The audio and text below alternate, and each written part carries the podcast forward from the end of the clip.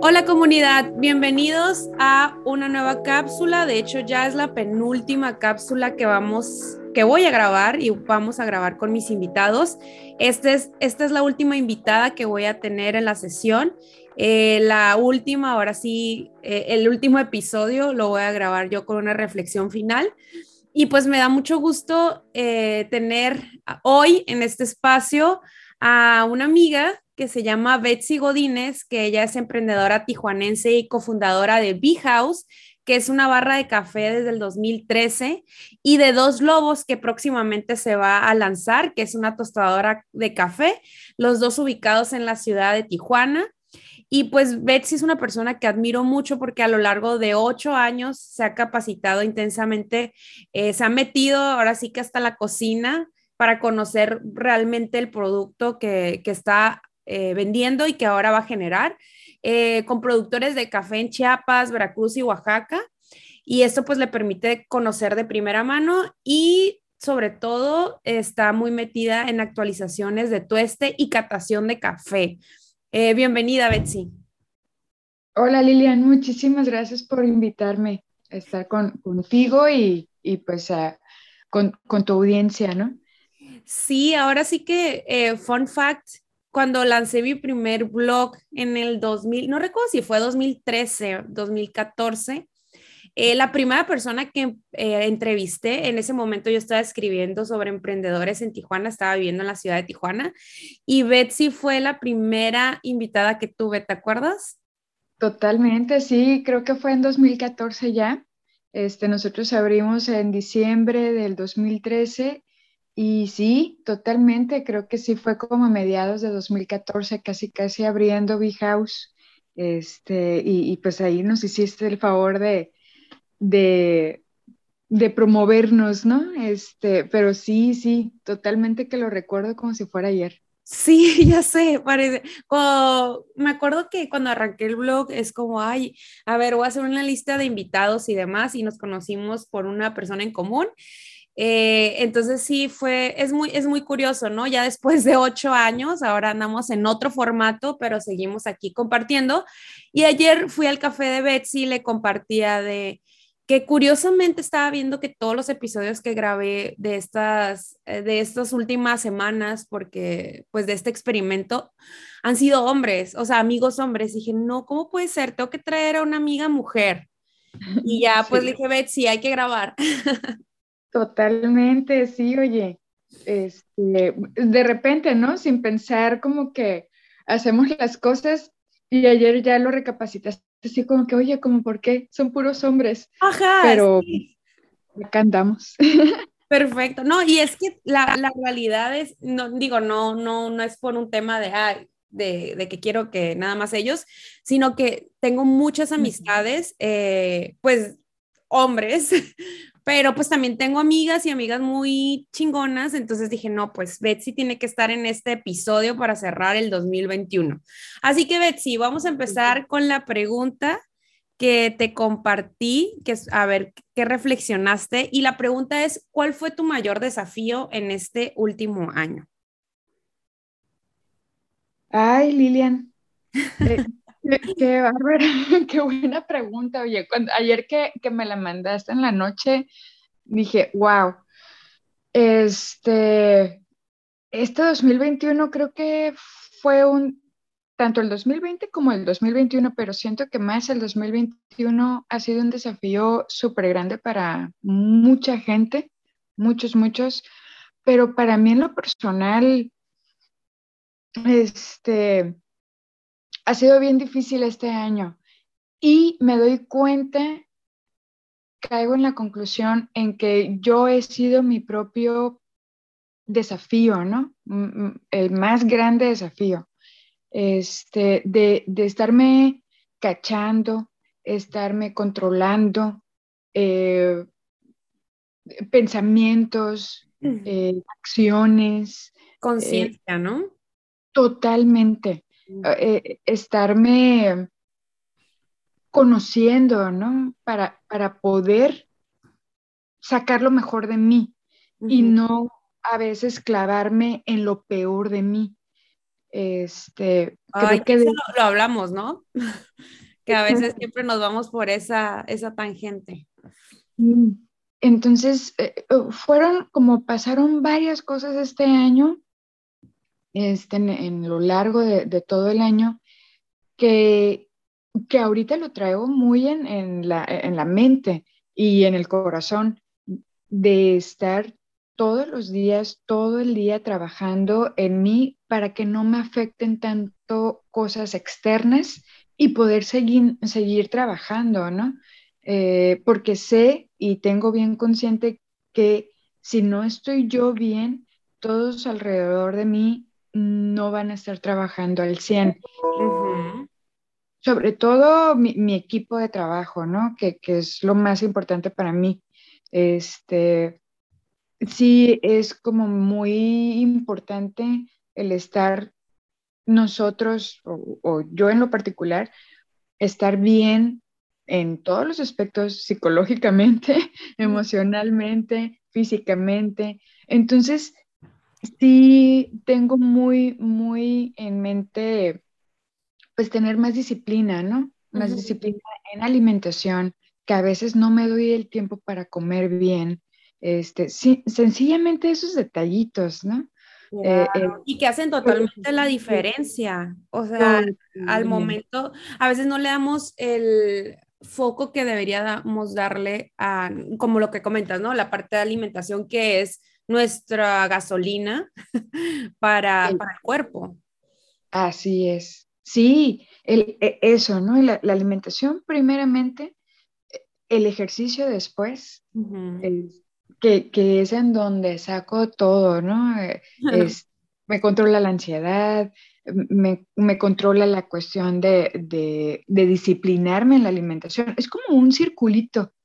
Entonces, ah, creo que, ese es mi máximo desafío, el, siempre estar consciente en que yo soy mi propio diablito y mi propio angelito. Eh, y, pues que siempre tiene que haber un equilibrio. Este, pero sí, es, es eso y, ya después todo lo demás, ¿no? Que, que es, son problemitas del día a día, de, de que llegas a la misma raíz, o sea, si no estás bien tú, lo, o lo vas a recibir mal, o sea, todo depende de tu actitud y la actitud pues depende de todo esto atrás que, estábamos comentando, alimentación, ejercicio, eh, salud, este, entonces, ajá, creo que definitivamente eso, ese es mi máximo desafío. Oye, sí, no, pues mencionaste cosas bien interesantes y, y de hecho lo que mencionó, lo último que dices de la actitud es algo que últimamente he hablado muchísimo yo también con mi actual equipo de trabajo donde para mí es de las cosas que hace sobresalir a cualquier persona, ¿no? Porque al final todos podemos vivir la misma experiencia, pero la actitud con la que tomemos esa experiencia, lo que, cómo, cómo respondemos hacia eso, a ese, ese estímulo externo, ¿no? Porque eh, aquí el aprendizaje es, no podemos controlar todo, no podemos controlar lo que pasa fuera de nosotros, más lo que pasa adentro de nosotros. Entonces, a veces la ansiedad justamente viene porque, y ayer escuchando un capítulo de estoicismo, porque es una filosofía que me gusta mucho, hablaba de esta parte, que la ansiedad proviene de querer controlar lo que está fuera de nuestro alcance, ¿no? Entonces, el pensar el que, ah, ¿cómo, eh, no sé, como un cliente, ¿no? Puede llegar y me puede gritar y puede decir que es el peor café o lo que sea, cómo te controlas y cómo tomas esa situación de ahí, ¿no? O con alguien de tu equipo, una pelea, uh, una situación, es también cómo tomas eh, la, parte, ¿no? Y, ¿no? y no echarte la culpa, porque creo que a veces caemos en eso, ¿no? En el que eh, si pasa algo con lo que dijo el cliente del café o alguien de nuestro equipo no está contento, pues muchas veces recaemos en, ah, bueno, pues soy yo, ¿no? O yo tengo la culpa o, o yo, o,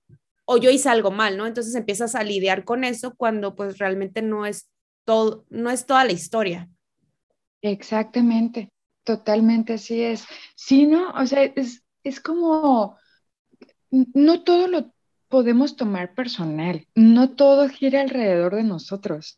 Así es. Hay, hay historias atrás de, y hay veces que, que sí, que, que pensamos que, que, todo gira alrededor de nosotros, tanto las cosas buenas como las malas. Y, y no. Entonces, y todo el mundo tiene sus problemas. Y para cada quien esos problemas son los más grandes del mundo, porque son de ellos. Y, y, mis problemas son los míos y son los más grandes porque yo los estoy viviendo. Pero ¿cómo los voy a, arreglar o cómo los voy a sobrellevar. Como dices, ya es parte de nosotros y de nuestro trabajo interno, ¿no? E, ese es el trabajo, como el, el mayor trabajo de, de, cada quien. Este, y tenerlo bien identificado y bien consciente todos los días, pues es, e, esa es la chamba real. Sí. Este, no es como que, ay, ya pasé esto y, ya lo que viene, ¿no? O sea, ya, ya, pasé un nivel y ya. Es toda la vida. Eh, entonces, y no verlo como una carga, eh, sino, sino como, como pequeños retitos.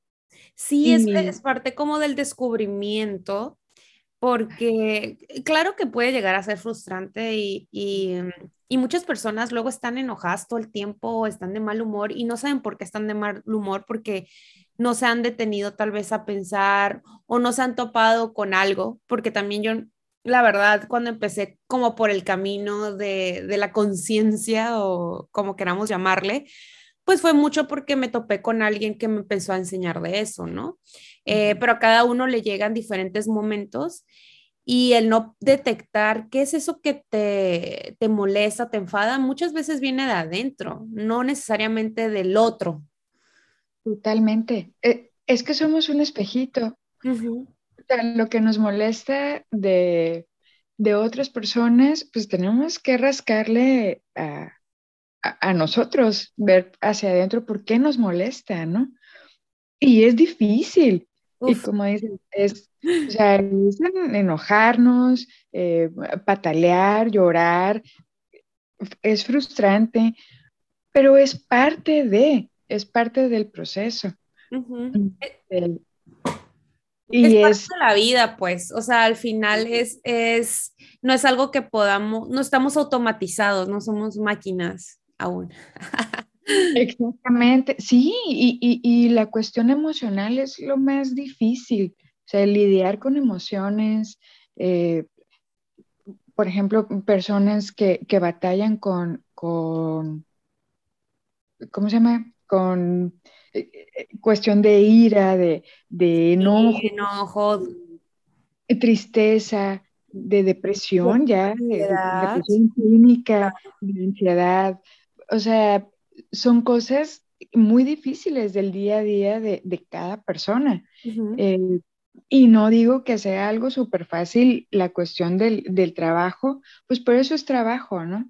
Eh, eh, pero, pero uno solito se va dando cuenta en qué, en qué es lo que tenemos que trabajar. Es bien difícil también cuando, cuando a veces nada más apuntamos dedos de, como decías ahorita, de, ah, no, es que las cosas externas son las que me influencian a enojarme o a estar ansioso o a deprimirme. Híjole, no, pues no. O sea, es, hacia adentro. Pues sí, es el, el, valor que tú le das a ese tipo de cosas, ¿no? O sea, si, si en mi escala de valores el que yo no cumpla tal vez con las expectativas de mi familia o de la sociedad, pues obviamente me va a dar para abajo, porque si eso representa en mi escala de valores algo muy fuerte que tengo que cumplir las expectativas, pues no, ya valí. Entonces es como yo creo que el valor que le das a cada acción. Y lo que hablabas de, de la parte de, pues, si es un descubrimiento que no necesariamente, o sea, si parte es pues solo, pero eh, pues en la cuestión de salud mental y demás tenemos eh, diferentes profesionales que nos pueden ayudar, que de hecho en uno de los episodios comentaban, ¿no? Que de las mejores cosas, mi mejor tiempo invertido en el año fue en terapia. em, o un amigo o un mentor. O sea, creo que hay personas con las que nos podemos rodear y, de hecho considero que, tú eres una de ellas, ¿no? Que cada vez que nos agarramos hablando, eh, empezamos a escarbar y escarbamos así de, la raíz, de la raíz, de la raíz, porque al final eh, el encontrar el sentido de por qué actúas de cierta manera, eh, bueno, a mí en lo personal me ha dado de cierta manera tranquilidad y puedo hacer algo al respecto. Creo que eso es lo más bonito que puedas hacer algo al respecto y que no, no estemos limitados en esa parte. Totalmente de acuerdo. Así es. Eso pues, pues es ayuda, ¿no? Es, ayuda y, es una guía, como dices, para saber por, por dónde irte, por qué caminito agarrar. Este, porque pues sí, no, no puedes, solo a veces no puedes. Este, sí necesitamos ayuda, necesitamos un amigo, un, terapeuta, eh, que esté Hasta una situación, o sea, una situación que no entendemos en el momento y que te hace un wake up call. Totalmente.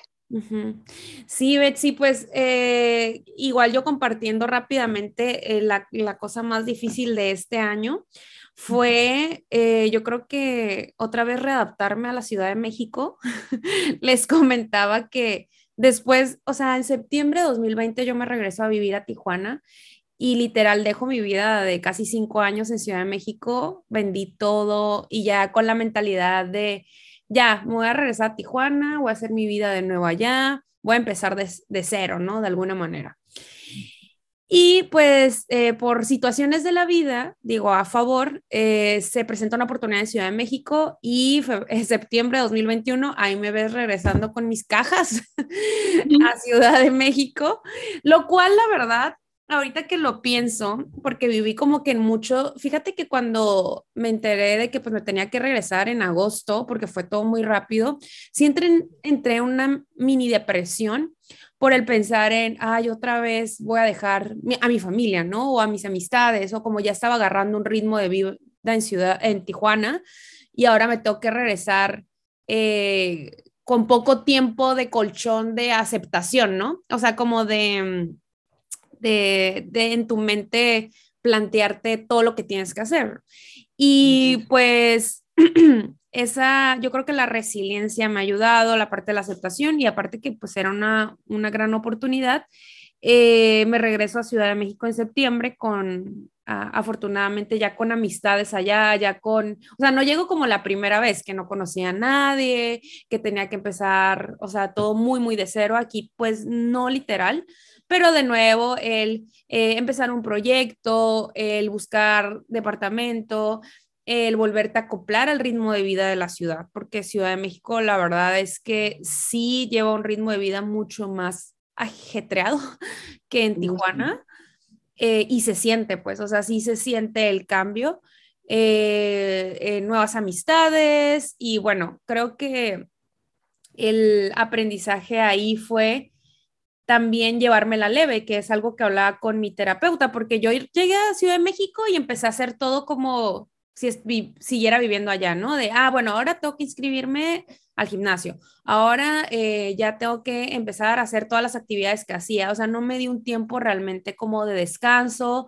de vivir duelos, porque también esa era otra parte que la tenía en el subconsciente que me tenía un poco deprimida y que no sabía porque era una dualidad, era como estaba feliz y a la vez deprimida, ¿no? Y dentro de los duelos era pues otra vez dejar a mi familia, eh, el duelo de dejar tal vez el objetivo que tenía en ese momento de otra vez voy a hacer mi vida en Tijuana, es no, ahora regresa a tu Ciudad de México y otra vez empieza a planear, ¿no? Y, y es eso, pues es el ser flexibles, resilientes, el no pasa nada si empiezas de cero. Ahorita el DEPA, que de hecho ya conoció Betsy, pues es un DEPA que me gusta mucho, aunque está un poco mm. vacío, pero es esa, también ese desacelere mío de, ok, no tiene que estar ya todo perfecto, ¿no? Esto va a tomar tiempo, como lo tomó la primera vez, ¿no? La primera vez, eh, pues fui construyendo al paso de los años, no, no fue algo instantáneo y tener esa paciencia creo que también es de las cosas más difíciles y de las que me ha costado eh, tener paciencia al proceso, tener paciencia a mis pensamientos, eh, tenerme paciencia de no, de no querer eh, comerme al mundo ya cuando otra vez estoy agarrando el ritmo. Y, bueno, creo que ese es mi aprendizaje o situación de este año. Y disfrutar, ¿no? Cada momento. Disfrutar, cada momento, valorarlo. O sea, que, realmente son tus logros, ¿no? O sea, ¿por qué, ¿por qué, te regresaste a Ciudad de México? ¿Por qué, eh, o sea, por qué llegaste acá a Tijuana y otra vez te fuiste para allá? Porque es un logro súper grande para ti, ¿no? O sea, es, es, algo que te mereces porque, porque eres bien chambeadora, porque eres súper inteligente, eres súper trucha, ¿sabes? Gracias. En serio, es, disfrutarlo y saber que tú te lo has ganado. como te lo he dicho, o sea, es cada momento, disfruta cada cosita que compras para tu depa, este, e, e, es tu espacio, es tu cueva, ¿no? Entonces, no, no, no. E, este año ha sido de muy grandes desafíos y de muy grandes logros y siento que este año que viene va a ser eh, algo más grande. Uy, o sea, sí. Eh, o sea, se van a reflejar muchas cosas eh, que hemos estado sembrando, pues, ¿no? De acuerdo. Entonces, Sí, este 2022 viene con todo. Viene con todo. Eh, estoy también muy, ah, muy, a la expectativa. De hecho, este mañana y el viernes ya me sumergir ahora sí a planear el año, un poco de el ejercicio que empecé a hacer desde el año pasado, ajá, eh, fue como a ver qué quiero lograr durante el año, ¿no? En cuestión personal, profesional, espiritual, eh, social, de, muchos aspectos y empezar a ponerme como esas metas, escribirlas eh, y hacer una planeación para que también uno vaya viendo qué tanto va avanzando. No necesariamente para, ¿cómo se dice? Para latigarte y de, ah, no le he cumplido, no he cumplido este objetivo. Y también es algo bonito porque vas viendo cómo van cambiando los planes, como esto último, ¿no? O sea, en mi mente, mi plan era, pues sí, Tijuana y todo, cool, pero pues cambió el plan y no pasa nada, o sea, y cambió por algo que pues me, está haciendo crecer y que eventualmente eh, se convertirá en una enseñanza muy interesante. Pero Betsy, pues ahora sí, ya te dejo. Muchísimas gracias por tomarte el tiempo, estuvo muy buena la plática. Luego te invito también para que hablemos un poquito más de tu experiencia de cambio de carrera. Creo que también es algo bien interesante cómo pasaste de una industria al tema del café. ¿no? Antes eh, estabas en qué industria? En bienes raíces. Bienes raíces. Y mira cómo te llevó la vida por otros lugares y lo estás gozando. Totalmente. Así es. Claro que sí, cuando quieras. Listo, Betsy. Pues muchas gracias y gracias a todos y a todas los que escucharon este episodio. Nos vemos en el próximo. Gracias.